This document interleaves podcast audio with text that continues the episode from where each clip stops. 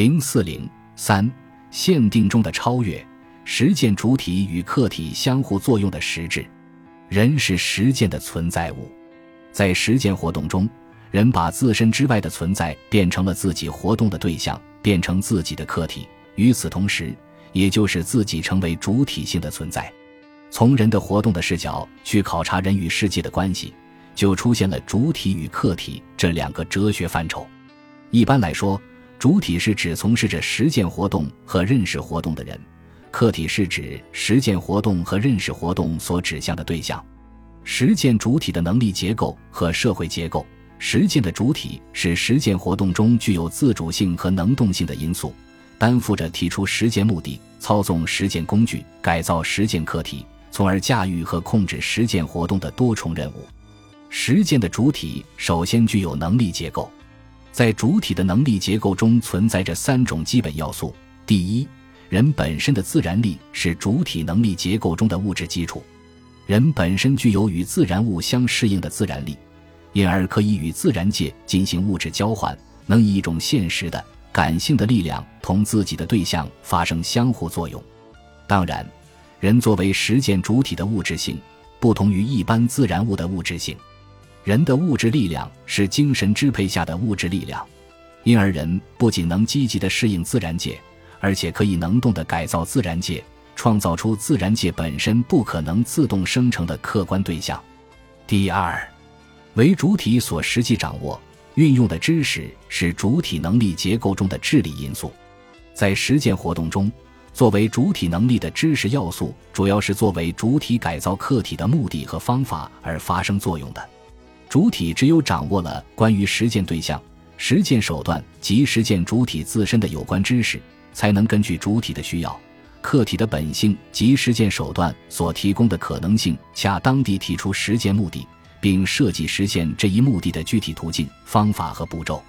主体对有关实践活动的知识掌握得越深刻。越全面，他从事实践活动的自觉性也就越高。第三，主体的情感和意志是主体能力结构中的精神因素，对主体实践活动的发动与停止，对主体实践能力的发挥起着重要的控制和调节作用。实践的主体是知情意相统一的整体，实践主体能力的发挥不仅取决于知识的主导作用。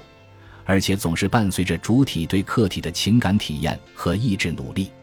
正如马克思所说：“激情、热情是人强烈追求自己的对象的本质力量。”实践的主体还有自己的社会结构。从社会构成来看，实践的主体可以划分为个人主体、集团主体、社会主体和人类主体四种形式。个人有其相对独立的实践范围和形式，在这个意义上。个人是独立的主体，及个人主体；集团主体是指以一定的群体形式进行实践活动时所形成的主体；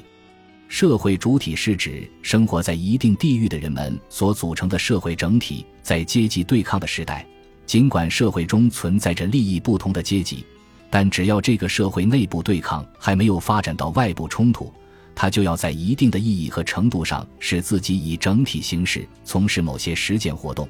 人类主体则是指发展着的人类整体。迄今为止，自觉的人类主体还没有完全形成。人类只能在某些有限的领域，在特定的条件下，共同以人类主体的身份从事改造世界的实践活动。只有将来消灭了阶级，自觉的人类主体才能真正形成。对主体社会结构的分析表明，在实践活动中。具体的主体不仅同具体的客体发生着改造与被改造的关系，而且主体与主体之间必然结成一定的社会关系，它们之间相互依存、相互影响和相互作用。具体的实践主体，一方面受到客体以及其他主体的制约和影响，另一方面又以其能动的活动影响客体以及其他主体。因此，在实践活动中。不但主体与客体之间发生相互作用，而且主体内部的不同主体之间也发生着相互作用。